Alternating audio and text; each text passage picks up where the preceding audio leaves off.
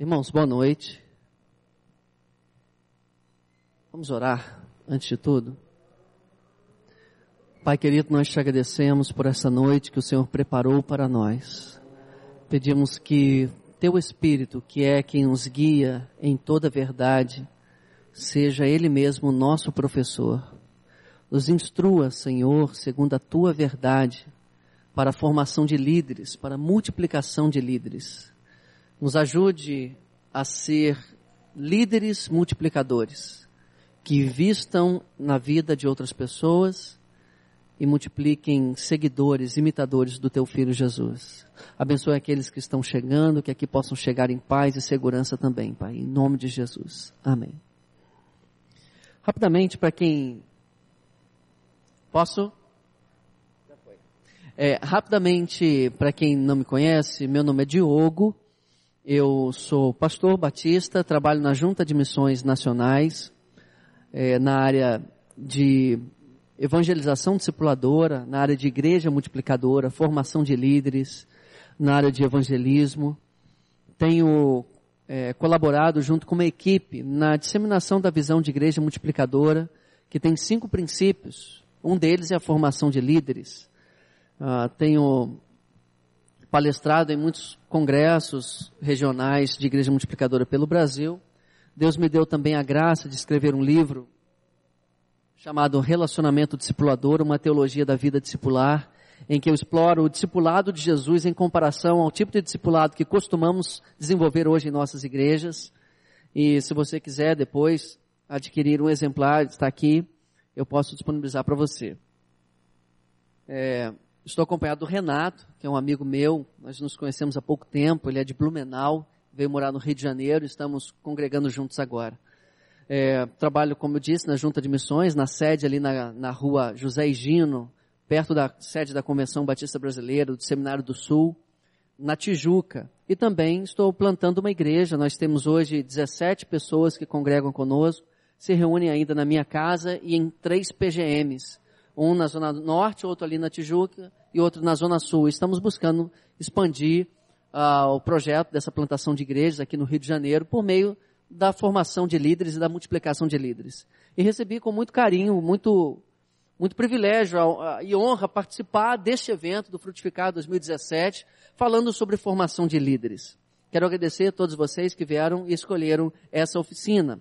E para isso eu queria meditar com os irmãos um pouquinho sobre o método de Paulo de formar líderes, de multiplicar líderes. Quando a gente fala sobre formação de líderes, a nossa mente, que é muito estruturada, ela é muito voltada para programações e, e para projetos, nós sempre pensamos que a formação de líderes vai se dar numa sala, como nós estamos aqui. Quem está mais para o cantinho, se quiser chegar mais aqui para o meio, pode chegar, igual vocês fizeram aqui. Se quiser chegar mais um pouquinho, fica melhor ainda. É, nós sempre achamos que formação de líderes tem a ver com proporcionar algumas classes, alguns treinamentos, algumas reuniões como essa, em que um líder, algum professor vai estar ministrando e as pessoas estarão sentadas anotando como vocês estão aqui. Não há nada de errado nisso. Pelo contrário, existe espaço para isso. Se nós olharmos o método de Jesus formar líderes, algumas vezes ele reuniu os discípulos, colocou eles sentados e pregou e ensinou. Não sei se eles estavam anotando alguma coisa, só sei que muito do que foi registrado, do que Jesus ensinou, foi escrito anos depois. Então, no mínimo, eles memorizaram o que Jesus lhes transmitiu. Mas, eu queria fazer uma abordagem com vocês hoje de que a verdadeira formação de líderes, ou o principal ponto, o X da questão da formação de líderes, é um líder transferir a sua vida de modo relacional na vida de outra pessoa. Num, num processo de imitação gradual que nós chamamos de relacionamento discipulador ou então de discipulado. Quando o Senhor Jesus planejou que o Evangelho deveria chegar até os confins da terra, pense bem na estratégia dele. Pense bem no meio, no veículo, na, na forma com que ele quis que isso acontecesse, como ele determinou que isso acontecesse. Jesus, ele pregou para multidões. Ele reuniu centenas, talvez milhares de pessoas no pé da montanha, no gramado, usando o barco de Pedro como púlpito. Mas quando ele planejou que o evangelho chegasse até os confins da terra, ele não disse aos seus discípulos para reproduzirem esses métodos até o confim da terra. Ele não disse, vão e façam programações e eventos que alcancem multidões. Ele disse, vão e façam discípulos. Para que o evangelho chegasse até o fim do mundo, Jesus investiu em doze homens. Isso parece muito contrário à nossa tendência hoje, de achar que quanto mais pudermos atender as multidões, mais alcançaremos as multidões além. Para o Senhor Jesus parece ser o inverso. Para alcançar as multidões além, ele chamou doze para multiplicar-se a si mesmo. Não sei aqui quantos são líderes de pequenos grupos. Tem alguém que é líder de pequeno grupo ou de célula? Não sei como a igreja aqui chama. Ótimo. Meu querido líder, você precisa multiplicar a você mesmo na vida de outra pessoa de modo relacional. Assim acontece a verdadeira multiplicação de líderes. Quando nós nos tornamos imitadores de Cristo e outra pessoa passa a nos imitar também. Esse é o sentido do verdadeiro discipulado.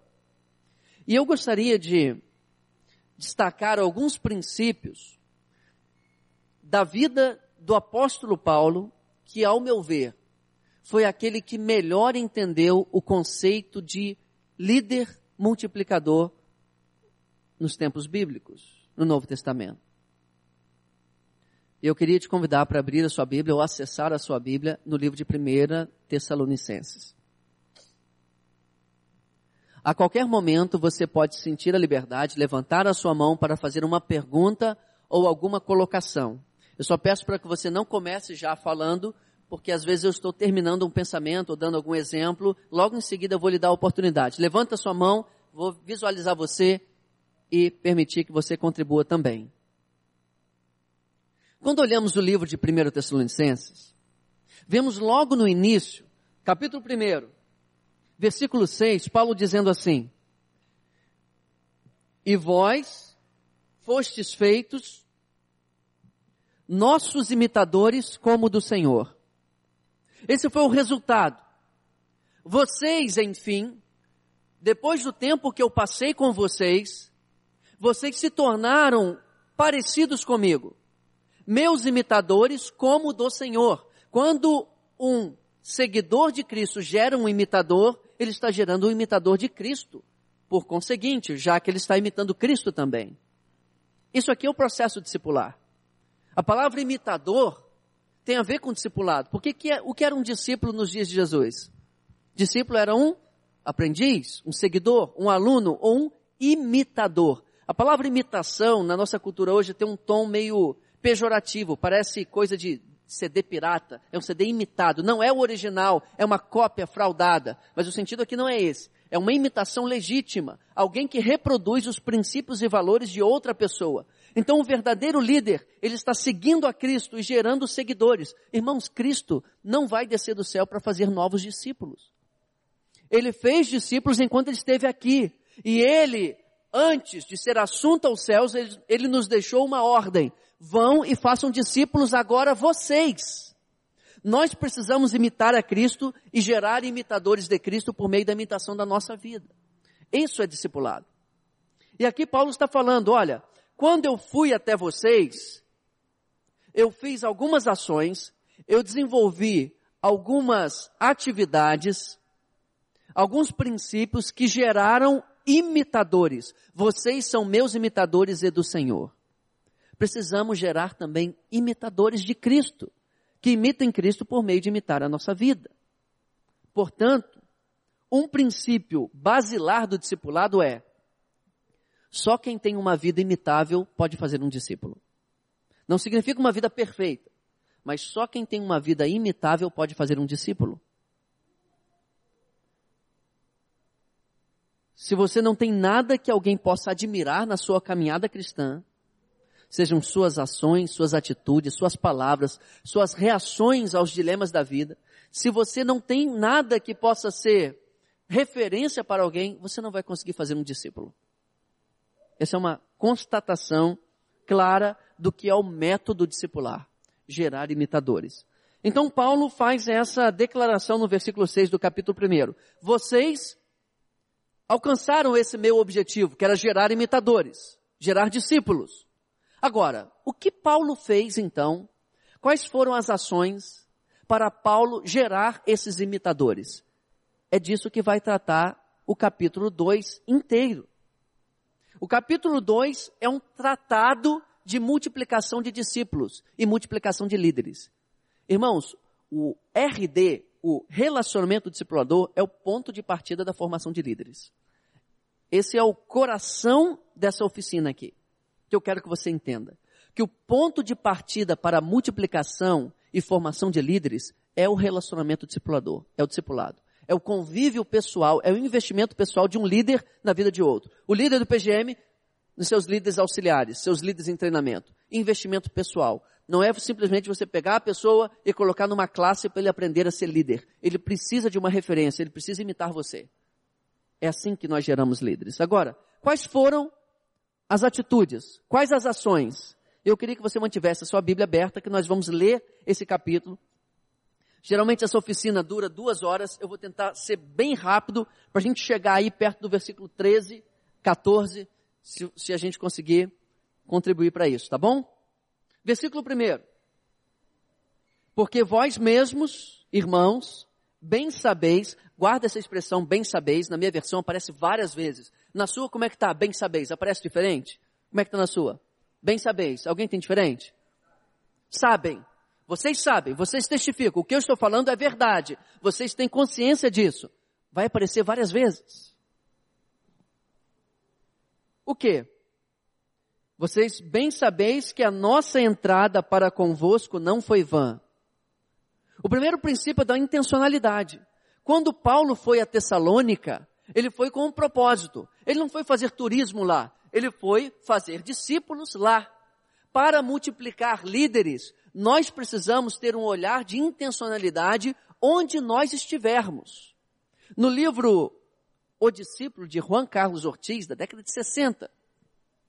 Ele já dizia assim, que quando um jovem vai para a universidade, ele não vai para ganhar um diploma. Ele vai para fazer discípulos lá. De quebra, se ele estudar, é claro, ele vai ganhar um diploma.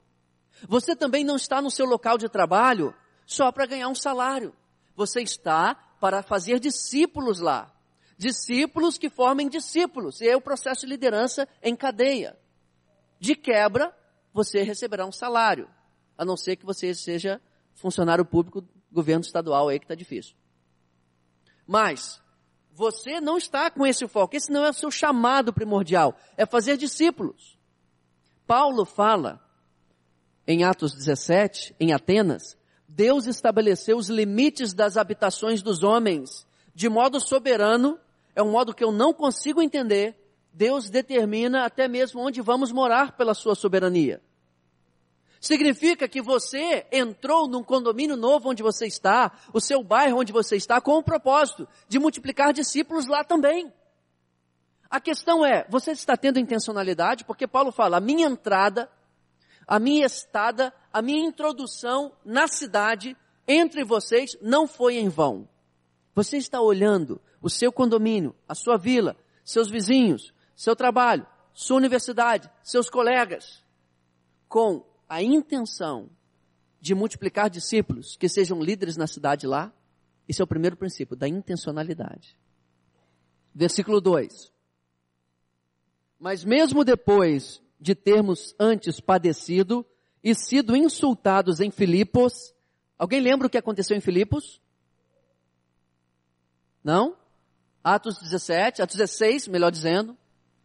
Lembra-se da história de Paulo e Silas cantando à meia-noite na prisão? Aconteceu em que cidade? Filipos. Paulo foi preso em Filipos. A gente olha essa história com um certo romantismo, mas ele ficou preso no calabouço, no lugar mais sujo, por causa de uma perseguição que eclodiu pelo seu ministério. Lembra-se da história?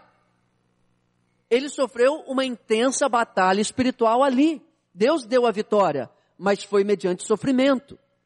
E o que me impressiona é o final do versículo, quando Paulo fala, mesmo diante de tanta turbulência, agora é uma questão de múltipla escolha aí para os estudantes. Opção A. Lê, lê o versículo até o final, mas não fala não, só pensa. Opção A. Depois de ter padecido em Filipos, enfrentado uma intensa batalha espiritual, Paulo decidiu A. Fazer as malas e voltar para casa, porque esse negócio de multiplicar discípulos e fazer líderes é muito trabalhoso e perigoso. Opção B. Ele se tornou ainda mais corajoso e mais ousado para vencer a batalha espiritual no poder de Deus. Opção A ou B.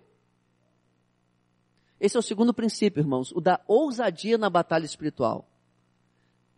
Quando nós nos dispomos a fazer discípulos, formar líderes, investir em vidas, nós vamos nos deparar com batalha espiritual cada vez mais intensa.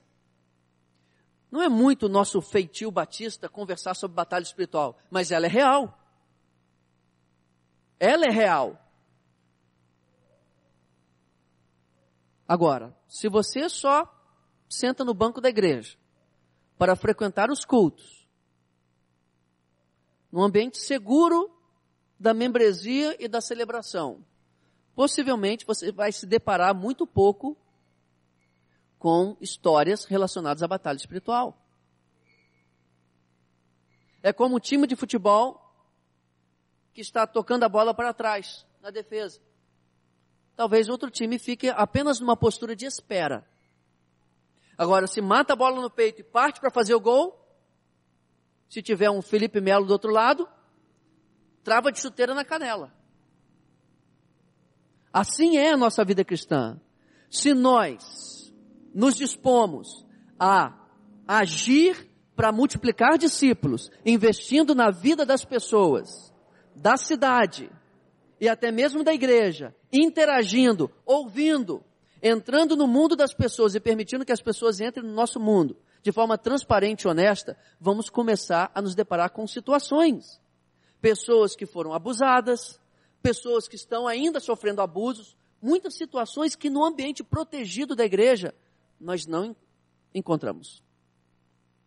Agora, o X da questão desse versículo e desse princípio é, quando isso acontecer, qual será a nossa atitude, a nossa reação? Vamos desistir? Vamos parar? Ah, mas eu estou evangelizando um amigo. Eu descobri que ele está envolvido com religiões de matriz africana e participou de alguns rituais. É melhor não mexer nisso não, pastor. Nossa atitude vai ser de covardia ou vai ser de ousadia? Só consegue fazer discípulos e multiplicar líderes quem é ousado na batalha espiritual pelo poder de Deus. Versículo 3. Porque a nossa exortação não foi com engano, nem com imundícia, nem com fraudulência. Mas como fomos aprovados de Deus para que o evangelho nos fosse confiado, assim falamos não como para agradar aos homens, mas a Deus que prova os nossos corações. Dois princípios aqui. O primeiro, é o princípio da disponibilidade. Paulo está dizendo o seguinte: o projeto para alcançar Tessalônica era de Deus antes de ser meu. Lembra-se como Paulo foi parar em Tessalônica? Aquela visão, passa a Macedônia e nos ajuda. Lembra-se dessa visão que Paulo teve? Ele sonhou, ele teve uma visão de que um homem com roupas de macedônio dizia para ele: passa a Macedônia, venha a Macedônia e nos ajuda. Tessalônica era como se fosse a capital de lá. Então era um projeto de Deus antes de ser de Paulo. E Paulo está dizendo, de alguma forma, pela graça de Deus, ele confiou isso a mim. Olha que privilégio eu tenho. Não começou no meu coração, começou em Deus. E Ele me usou. Ele me teve por fiel para que o Evangelho fosse confiado a vocês. Eu estava uma vez em Campinas, ministrando num curso, e eu tinha que pegar táxi. E logo na segunda-feira, primeiro táxi que eu ia pegar, eu orei a Deus e falei, Senhor, me ajude a me conectar. Que eu ia usar um, aplicativo de táxi com um taxista que esteja receptivo ao teu evangelho. E ele me ligou a um taxista chamado Renato, seu xará, Renato. Começamos a conversar e eu comecei a falar do evangelho para ele. Ele começou a abrir o coração, dizendo que ele era um afastado de igreja, tinha passado 10 anos numa igreja, mas estava tão decepcionado, tão triste, a esposa dele com depressão, que ele já estava duvidando se Deus existe ou não. E eu comecei a ouvi-lo, conversar com ele. No final me apresentei como um pastor. Ele disse assim: Você é pastor? Nunca imaginei que um pastor ia se importar de me ouvir. Olha o tamanho, o, o, o grau de decepção que ele estava. Vocês estão me ouvindo bem? Aí eu convidei para ir domingo numa igreja, que eu estaria lá também. Quinta-feira eu liguei para ele confirmando, ele disse, olha, gostei muito de conversar com você, eu vou. Ele e a esposa foram. A esposa não saiu de casa dois anos com depressão e foi. Última notícia que eu tenho de alguns meses, ele já estava frequentando o PGM, né, o pequeno grupo da, do próprio pastor, sendo discipulado, a esposa dele aprendendo Libras para ministrar na igreja. Olha que benção. Ele querendo saber o que tem que fazer para ser batizado. Por que, que eu estou contando essa história? É porque naquela segunda-feira, antes de sair de casa, eu fiz uma oração a Deus e falei, Senhor, me conecte com alguém que esteja receptivo ao teu evangelho. O projeto de alcançar o coração do Renato naquele dia não era meu, era do Senhor. Mas Deus viu que eu estava disponível para fazê-lo. Não sei se você sabe como funciona o aplicativo de táxi. Tipo 99, Easy Taxi, Uber, essas coisas. Você tem um cadastro de prestadores do serviço e um cadastro de usuários. Quando um usuário está precisando, ele aciona e o aplicativo conecta esse usuário com um prestador de serviço que está disponível. Existem pessoas que estão buscando a palavra, buscando um alento, buscando a presença de Deus. E Deus está lá, olhando o, o 99 discípulos dele. Onde estão os meus discipuladores? Você está com o seu GPS desligado, será? Esse é o princípio da disponibilidade. Tem pessoas na igreja que precisam se tornar líderes e serem treinados, mas eles precisam de uma referência. Eles precisam olhar alguém liderando. Eles precisam olhar como que você, como marido, cuida da sua família para imitar você. Existem jovens solteiros, meninos e meninas que estão clamando por olhar uma referência de uma família para que sejam marido e mulher líderes. Você está com seu radar ligado? Você está disponível para investir na vida de alguém? Esse é um princípio importante. Você precisa estar se perguntando sempre, Senhor, quem são as pessoas ao meu redor que o Senhor quer que eu cuide? Eu estou disponível. E Deus vai fazer as conexões, como o aplicativo fez aquele dia para mim. Vamos prosseguir? Ainda nesse versículo. Eu fiz tudo isso para agradar aos homens. Ou melhor, não para agradar aos homens, mas a Deus. Multiplicar discípulos e formar líderes é um ato de adoração, irmãos. Irmãos, eu tenho sido consumido por esse pensamento. Ao longo da minha trajetória eh, eh, de vida, eu sempre participei da música na igreja. Desde os 11 anos de idade. Eu sou filho de pastor. Eu sou batista antes de ser crente. Participei de bandas. Teve uma época na minha vida que eu tocava em quatro bandas diferentes e ainda fazia um frila em outra. Imagina quantas horas eu gastava com música.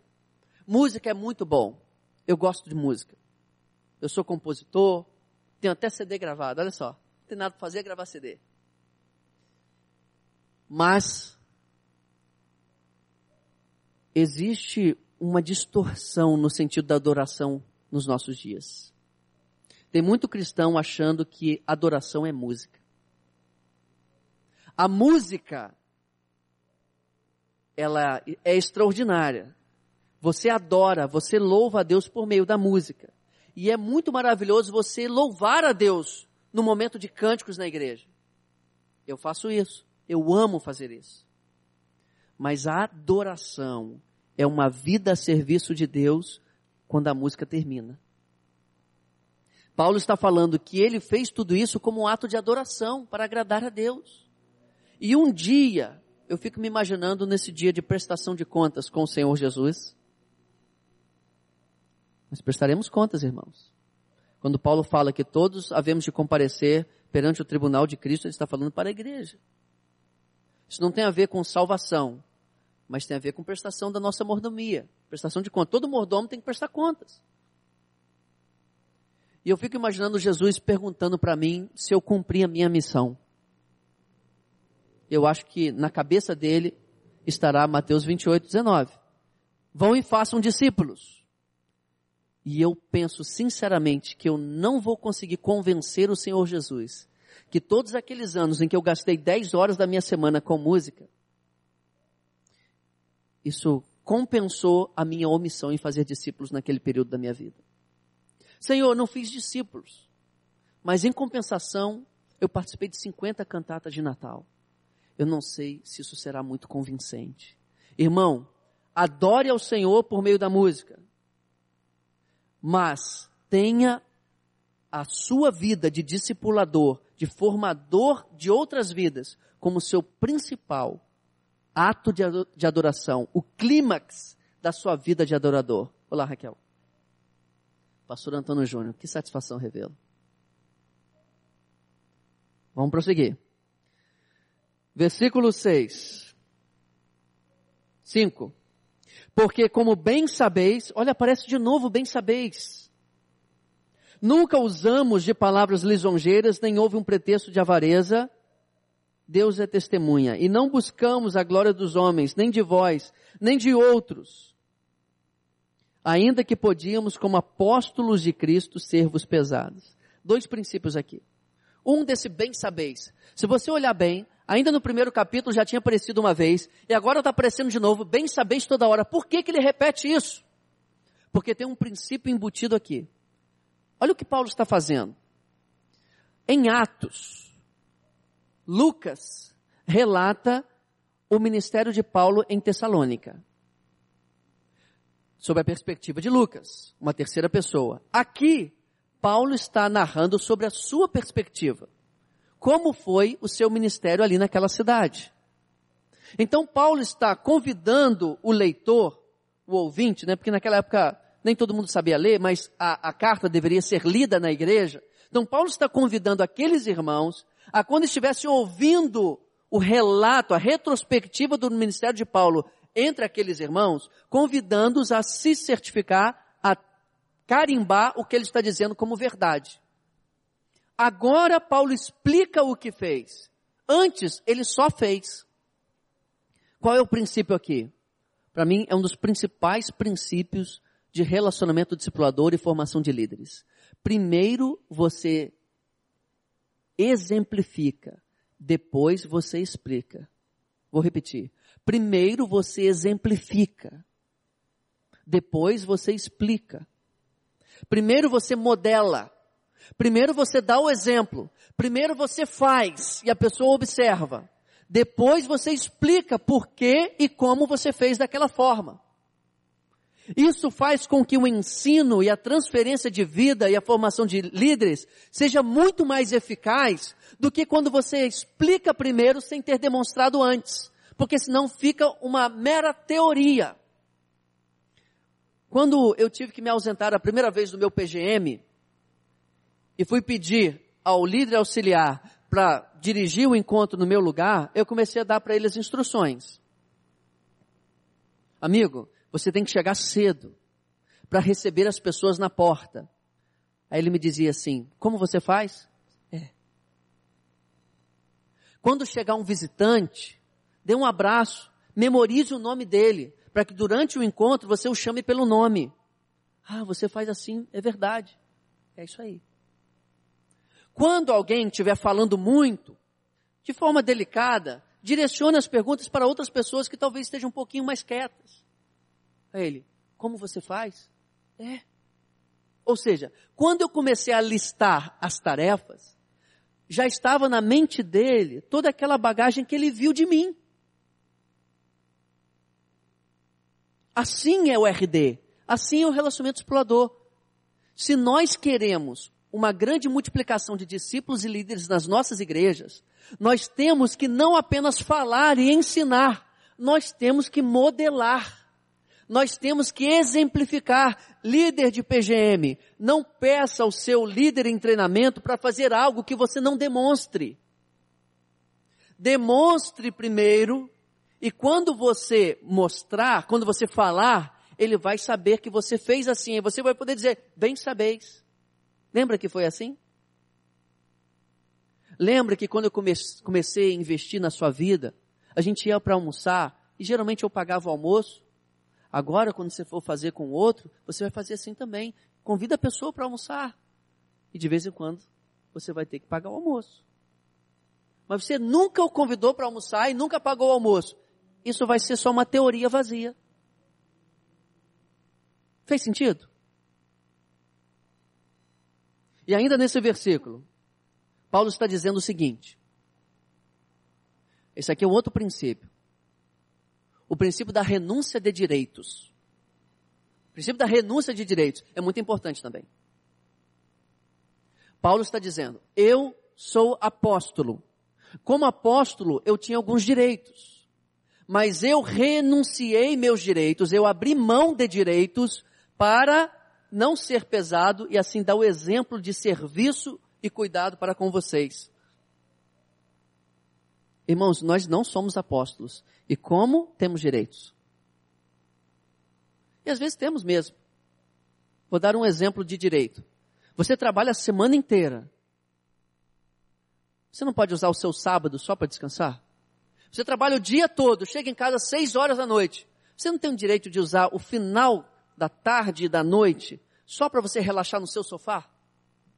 Por que, que vem um pastor, a liderança da igreja, falar para abrir um PGM na minha casa? Eu não tenho direito de usar meu sofá só para mim?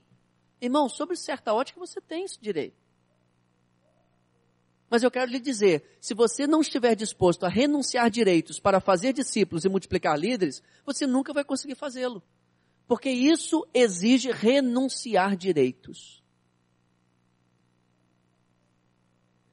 Uma vez, numa quinta-feira, eu estava muito cansado. Eu tive uma série de reuniões lá na junta de missões, estava cansado. E nós tínhamos programado ir à casa de um casal para discipulado.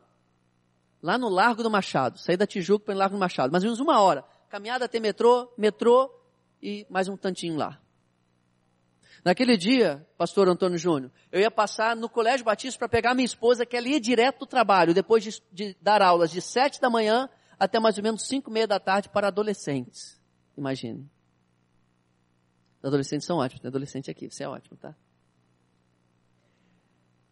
Quando eu peguei a minha esposa, ela estava morta de cansado.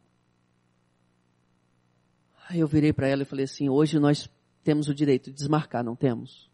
Ela falou: nós temos. Aí aconteceu um pequeno problema. Eu me lembrei que eu dava palestra nesse assunto. Quando você dá palestra, você é o primeiro a ser confrontado, né? Aí eu falei, mas nós vamos abrir mão do nosso direito de desmarcar e vamos lá hoje. Fomos. No metrô eu estava apoiando assim no meu braço. Tentando disfarçar o cansaço e ministramos na vida daquele casal e foi ótimo. Voltamos cheio de alegria porque foi altamente recompensador. Isso já tem mais ou menos um ano e meio. Há alguns meses, esse casal compartilhou o seguinte para mim. Eles estão investindo na vida de outro casal, que nem crente é. Esse outro casal, às vezes liga às 10 horas da noite, dizendo assim, olha, a gente precisa conversar com vocês, a gente pode ir na sua casa? E olha o que eles compartilharam para mim agora há pouco tempo. Diogo, última vez que eles fizeram isso, a gente estava muito cansado. Mas quando eles ligaram, sabe o que veio na nossa mente? Um dia, numa quinta-feira que você veio aqui em casa, você e Dani, e vocês estavam muito cansados, eu não sei se vocês lembram. E eu assim, aham. Uh -huh. claro que eu lembro, né? Você acha que eu não lembro, mas claro que eu lembro. Mas naquele dia você veio mesmo cansado. E porque você veio aquele dia, nós podemos também recebê-los. E eles vieram e foi uma benção. Ou seja, quando eu tive que explicar para eles que discipulado envolve renunciar direitos, eles viram isso em nós. Eu não precisei nem explicar, porque o exemplo já estava lá. Eu não estou dizendo que é, não deve haver um limite em tudo. Claro que tem um limite. Tem um limite de sacrifício da sua vida e da sua família. Tem um limite. Mas se você não estiver disposto a renunciar um pouco, em certo grau, o seu conforto, a sua vida, você não vai conseguir multiplicar líderes e muito menos fazer discípulos. Se você não admite mudar o itinerário do seu carro para levar ou para buscar alguém, sem chance.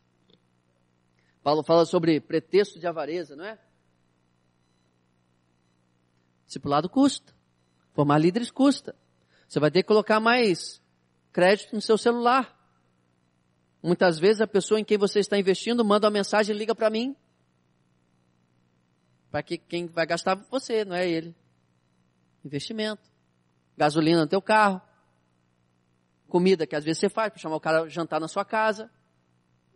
Se você é daqueles assim que fala, não, mas para mim não. Eu não estou disposto a abrir mão dessa forma. Não tem jeito. Primeira vez que teve PGM lá em casa, uma das primeiras vezes, foi uma família com uma criança de dois anos. Tinha acabado de comprar um móvel, um, um rack para televisão, de madeira bonitão. O menininho começou a andar na direção do móvel, pegou uma moedinha e começou a fazer assim, ó, tic, tic, tic, tic, tic, tic. E eu ministrando estudo assim, tal, fui olhando, dava para ver o sulco que a moedinha ia fazendo no, na superfície do móvel.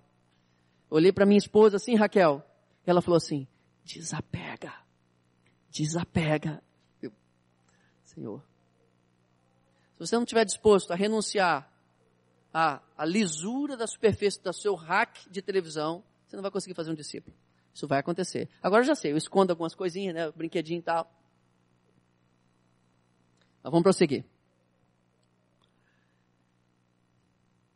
Sete. Princípio do amor de mãe. Gente, eu fico impressionado com esse versículo. Antes fomos brandos entre vós, como a ama que cria seus filhos. A maior possibilidade aqui de interpretação para esse ama aqui é a ideia de que há uma profissional que cuida dos filhos, cuidando dos próprios filhos ainda com mais zelo. Formar líderes, multiplicar discípulos exige amor de mãe. Eu não sou mãe, minha esposa é. E eu consigo ver algumas coisas impressionantes. Algumas vezes a, a nossa filha, que tem sete meses, chora de madrugada. Eu sei que como marido, se eu virar para o lado e dormir, ela não terá o direito de fazê-lo. Ela vai ter que ir lá. A mãe está sempre disposta, sempre disponível. Eu me lembro que quando adolescente teve um dia que caiu a ficha para mim de que aquela meia suja do futebol que eu jogava no cesto de roupa suja não aparecia limpa, enroladinha na minha gaveta no dia seguinte por mágica. Tinha uma mão que fazia isso por mim. Sem reconhecimento. Sem reconhecimento. Sem cobrança. Às vezes a mãe cobra, né? Mas muitas vezes nós não respondemos o amor que recebemos da nossa mãe.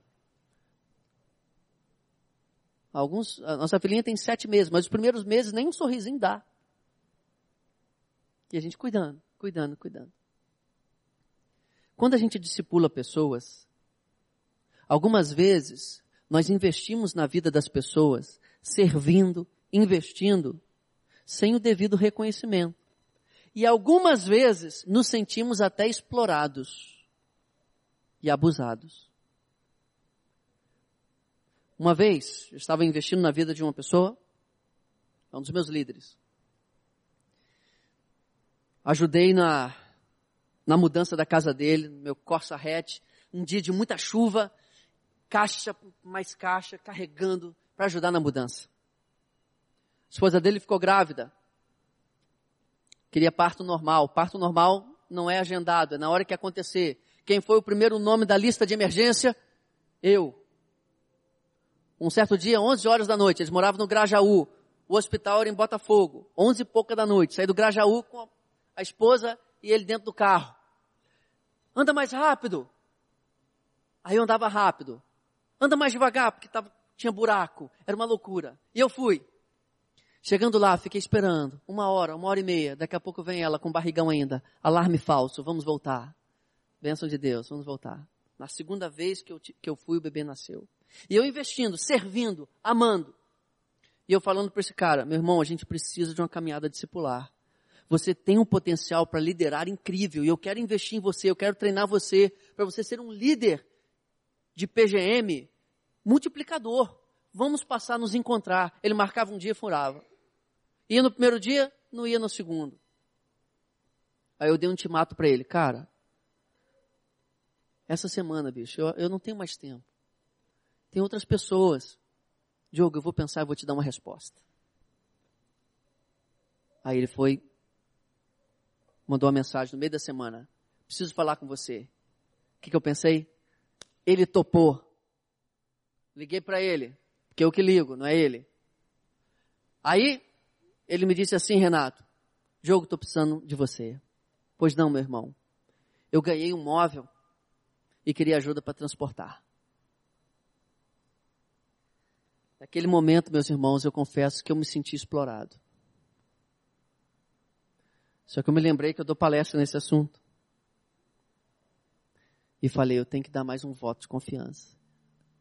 Respirei fundo e falei, cara, quando que vai ser? Eu vou te ajudar.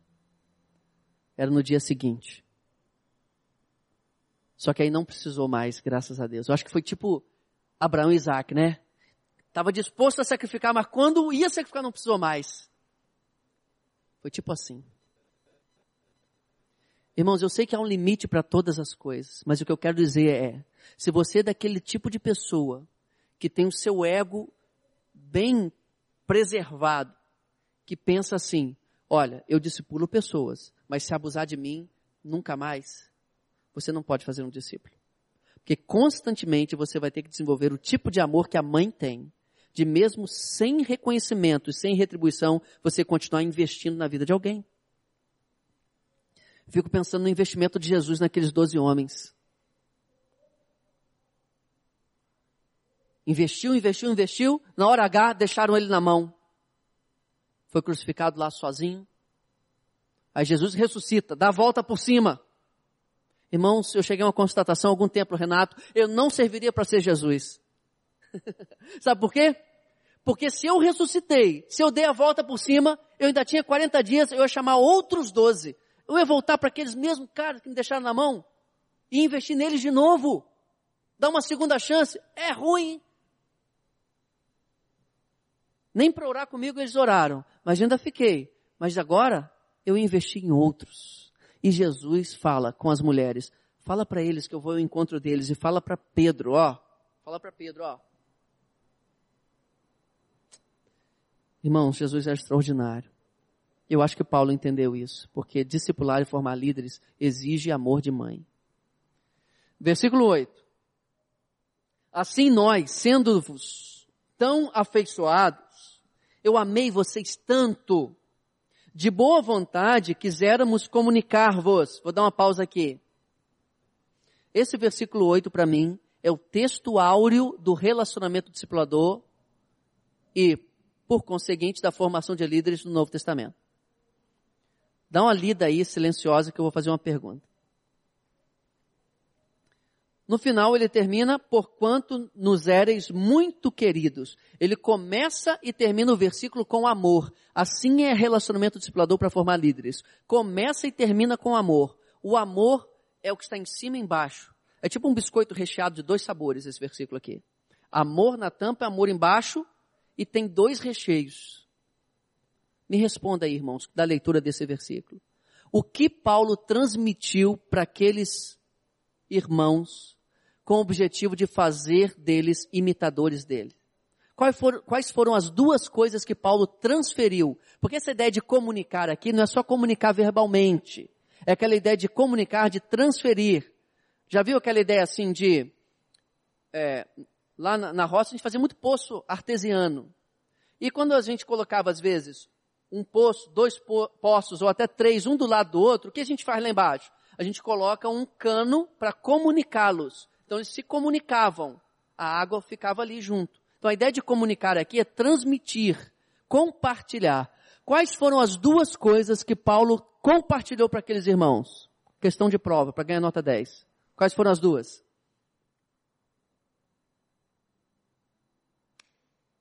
O Evangelho de Deus, a verdade de Deus, a doutrina, o ensino, a palavra verbalizada do que é o Evangelho, suas implicações, seus desdobramentos. Mas não apenas isso. Percebam, o método de Paulo formar discípulos e líderes não estava restrito ao ensino formal do Evangelho, das verdades e das doutrinas, se bem que isso é importantíssimo e não pode ser negligenciado. Ele acrescentou uma outra coisa que ele comunicou, que ele transferiu para aqueles irmãos. O quê? A sua própria vida. Seu exemplo, sua alma, tudo que ele tinha foi investido na vida daquelas pessoas. Fazer discípulos não é um projeto de horas vagas é um investimento de uma vida. É um investimento de quem você é, de modo transparente, como diz o pastor Jefferson Dantas, da PIB de Imperatriz. Discipular é morar numa casa de vidro. Você estará exposto, você estará vulnerável e você precisa disso, porque você vai entregar a sua vida e tudo quem você é. Isso é RD líder de PGM, você quer formar outro líder? Não é só uma questão de você enviá-lo para um treinamento de líderes formal que a igreja vai realizar, se bem que isso é muito importante também. Se você não investir a sua vida, esse líder possivelmente não vai ser formado como deveria.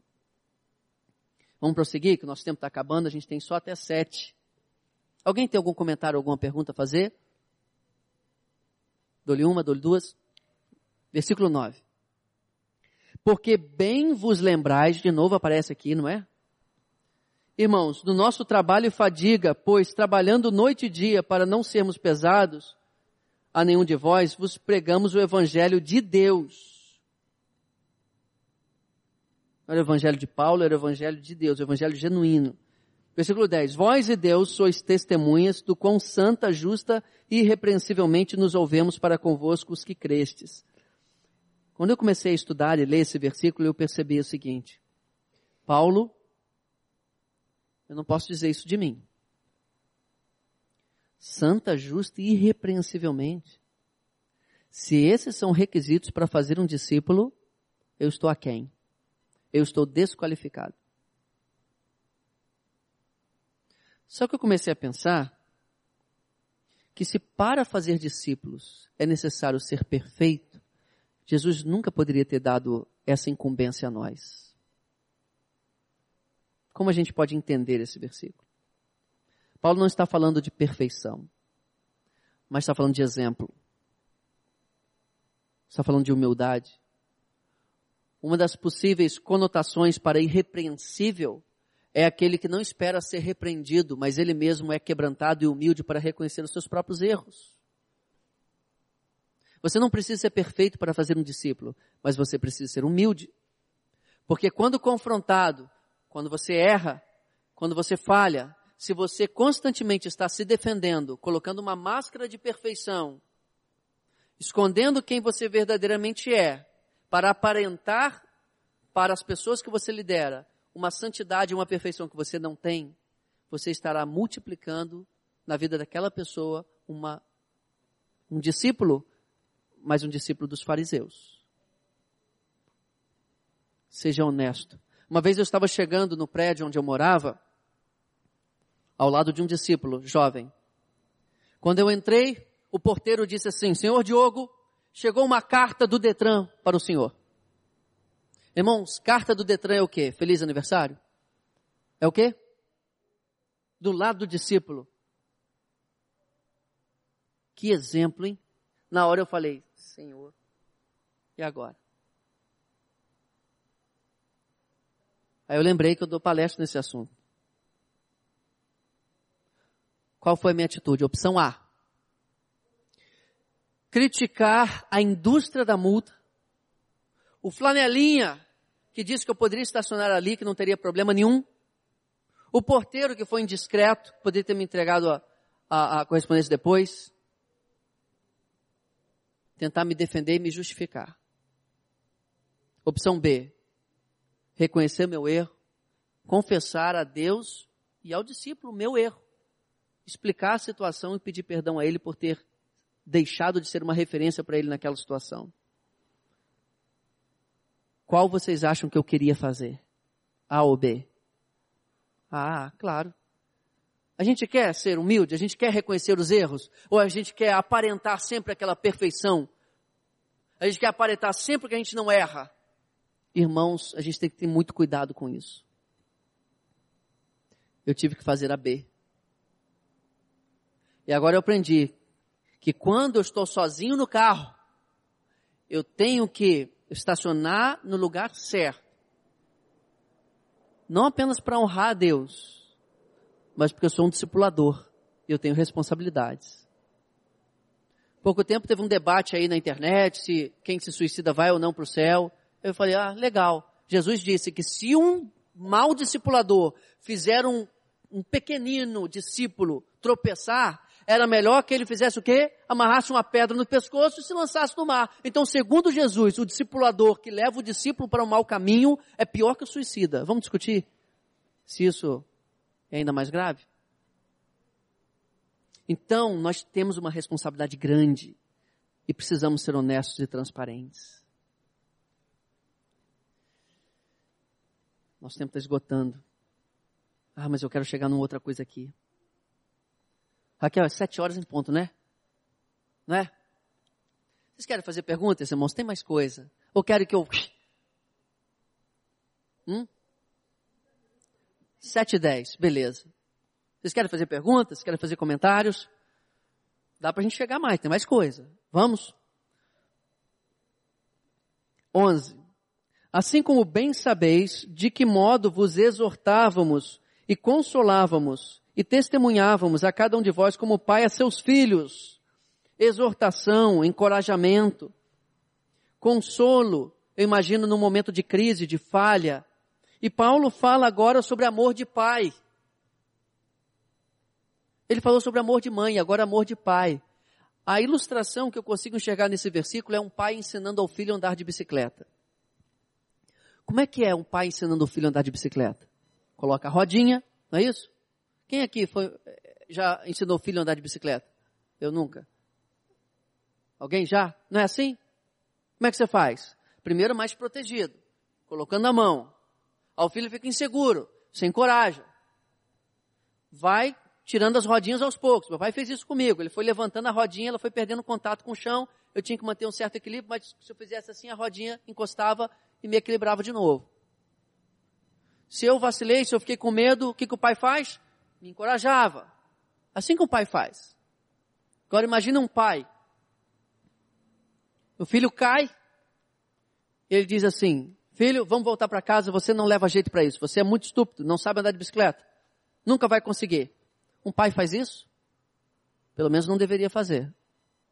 Deve limpar o joelhinho, né? Tá com poeira, tal. Um filho, você consegue. Não olhe para a queda, olhe o tantão que você andou. E vamos prosseguir. Esse é o encorajamento. E nós muitas vezes, quando estamos discipulando e treinando líderes, nós queremos que os líderes novos façam coisas de uma forma é, tão eficaz quanto nós que somos mais experientes. E às vezes isso não vai acontecer. Eles vão falhar.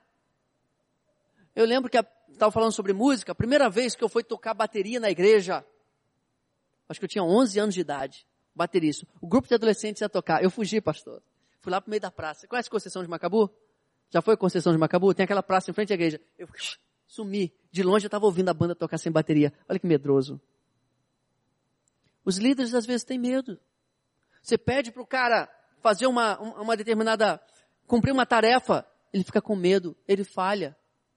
E nós temos que estar dispostos a encorajar e dar sempre uma segunda chance. Amor de pai é necessário. E às vezes nós criamos um padrão de excelência baseado na forma como fazemos e exigimos que novos líderes façam igual. Você já tem que descansar seu coração, meu irmão.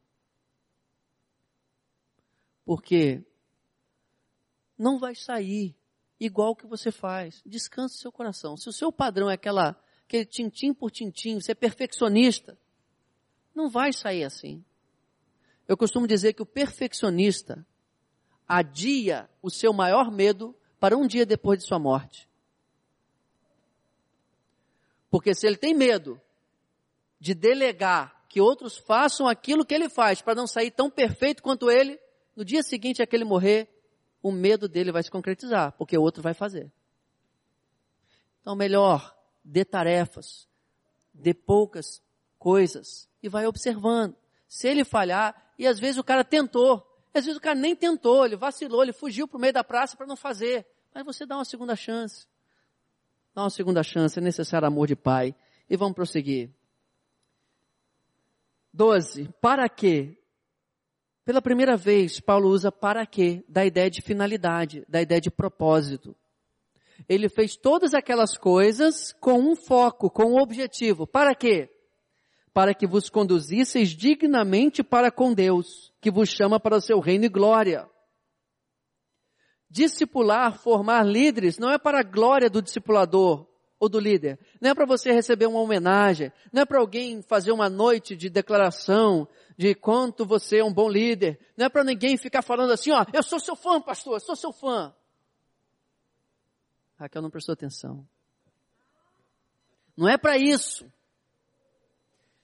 Você forma líderes para quê? Para a glória de Deus. Para que vos conduzisseis, vos conduzisseis dignamente para com Deus. Existem metodologias de discipulado que, de alguma forma, consciente ou inconscientemente, colocam o objetivo do discipulado em honrar o discipulador, muitas vezes mais do que a Deus. Enfatizam honra, honra, quando você vai ver, é honra ao discipulador e não a Deus. Claro que existe uma relação de confiança, uma relação de reconhecimento intrínseca de qualquer, qualquer processo de, de imitação e de aconselhamento. Vai existir. Agora, o que Paulo está falando é o seguinte, o foco do meu discipulado era incrementar, aperfeiçoar o seu relacionamento com Deus, para que vocês fossem é, perfeitos, dignos aos olhos de Deus. Tem métodos de discipulado que quando você olha os livros, eles dizem assim com todas as letras, que a principal forma de Deus falar ao coração de um discípulo hoje é por meio da palavra do seu discipulador. Meu irmão, é por meio da palavra de Deus. Então, o discipulado tem um foco de levar a pessoa para mais próximo de Deus. Uma vez um discípulo estava num PGM e ele contou uma experiência que relatou um desvio de caráter assim bem agudo. Estava no meio do PGM, eu olhei aquilo, mudei o foco do assunto, mas eu pensei, no final tem que falar com ele.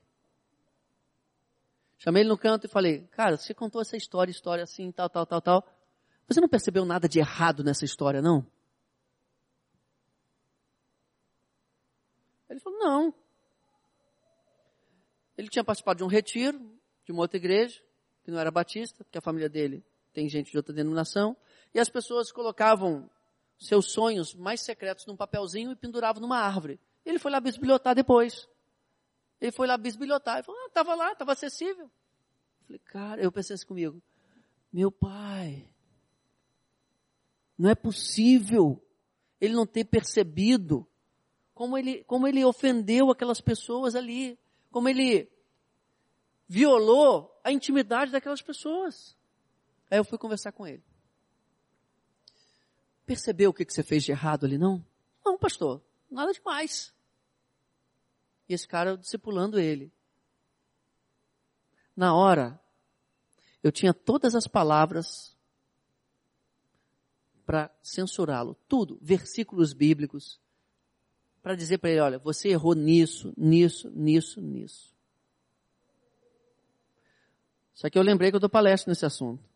E eu preciso que ele se comporte bem para com Deus, muito antes de para comigo. Aí eu falei para ele assim, vamos fazer o seguinte, Na terça-feira a gente vai se encontrar. Eu queria que você orasse e perguntasse ao Espírito Santo de Deus o que ele achou. E tentasse pensar em alguns textos bíblicos que se aplicam a essa situação e a gente volta a conversar. Naquele meio tempo eu comecei a orar, Senhor, toca no coração dele, para que eu não tenha que dizer o que ele fez de errado, porque foi tão grosseiro. Quando foi na terça-feira, no nosso encontro discipular, eu perguntei para ele. E ele disse, é Diogo, eu errei. Eu falei nisso, nisso, nisso e nisso. Inclusive citou alguns dos versículos que eu teria falado para ele antes. Eu dei glória a Deus, porque o objetivo do discipulado não é eu me tornar um guru dele, que eu tenho que mostrar sempre o certo e o errado para ele, mas que ele se conduza dignamente para com Deus, por meio do relacionamento dele com Deus. Algumas vezes você vai ter que dar uns toques, porque o cara não vai perceber. Assim como você precisa de uns toques, eu também preciso de vez em quando. Mas prefira sempre dar oportunidade para Deus trabalhar no coração dele primeiro, sem você precisar falar para não gerar essa relação de dependência. E aí eu disse para ele: vamos então orar, pedindo perdão a Deus. Aí ele disse: já fiz isso em casa. Eu percebi, é, eu mesmo ainda não tinha entendido o princípio, porque de alguma forma eu achava que para ele se consertar com Deus tinha que ser na minha presença. Olha só. Eu ainda estava errado nisso. Se ele orou em casa, se consertou com Deus, Glória a Deus, sem precisar de mim, porque é esse o foco do discipulado. Eu preciso gerar maturidade nesse líder, porque eu não estarei presente com ele o tempo inteiro. E ele tem que se virar, entre aspas, com o Espírito Santo sozinho e amadurecer. Mais um. Por isso, também damos sem cessar graças a Deus. Olha que coisa interessante. Paulo faz todas as ações, mas ele sabia que o resultado deveria ser creditado todo a Deus. Um dos capítulos mais surpreendentes para mim é João 17. A oração sacerdotal de Jesus. Sabe por quê? Porque Jesus ora pelos seus discípulos. Jesus foi o discipulador por excelência. Ele exemplificou a vida que eles deveriam ter e ele falou, ele ensinou como eles deveriam viver. Isso não é o bastante? Exemplificar e ensinar. Todo o método discipular impecável. A pessoa dele impecável para mostrar como é que deveria ser feito. Ele ensina, ele demonstra,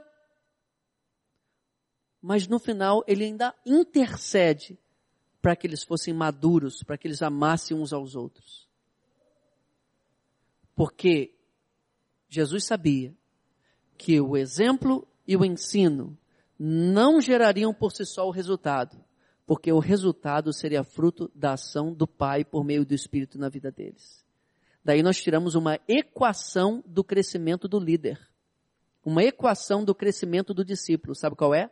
Anote aí. Exemplo mais ensino, mais intercessão igual crescimento. Aqui Paulo está orando para agradecer a Deus.